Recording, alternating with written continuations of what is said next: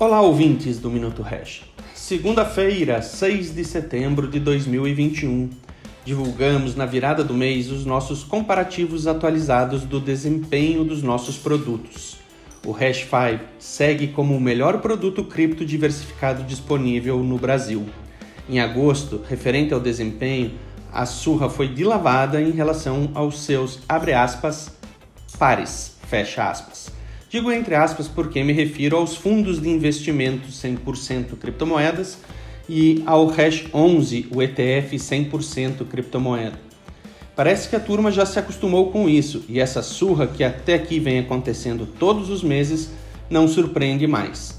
O que gerou mais dúvidas e questionamentos foram os comparativos puros. Bitcoin na Hash Invest versus ETF 100% Bitcoin. Ether da rede Ethereum na Hash Invest versus ETF 100% Ethereum, sendo que sempre os ativos na Hash Invest performaram melhor que os seus, abre aspas, pares, fecha aspas. Isso acontece porque são coisas diferentes. Na Hash Invest você possui o ativo diretamente, enquanto no ETF o investidor possui cotas de um fundo de índices negociado em bolsa. Esses ETFs, ou seja, os fundos, vão possuir direta ou indiretamente os ativos que compõem aquele índice.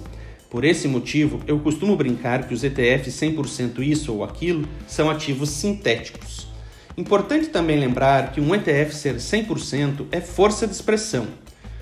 Isso pode variar de ETF para ETF, mas normalmente os fundos mantêm uma parcela dos recursos em caixa para fazer frente às despesas do fundo, um pulmãozinho de liquidez. Outro ponto importante é que os ETFs adicionam dois tipos de riscos de descolamento em relação aos ativos propriamente ditos.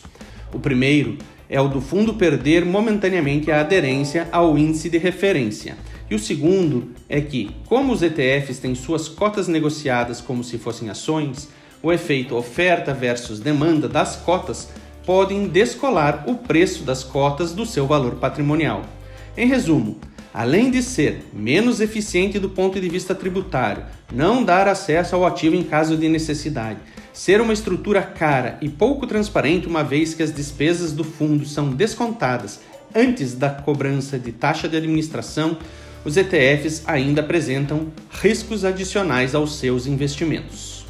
Amanhã é 7 de setembro. As criptomoedas não param, mas daremos uma folguinha para o Minuto Hash e voltamos na quarta-feira, dia 8.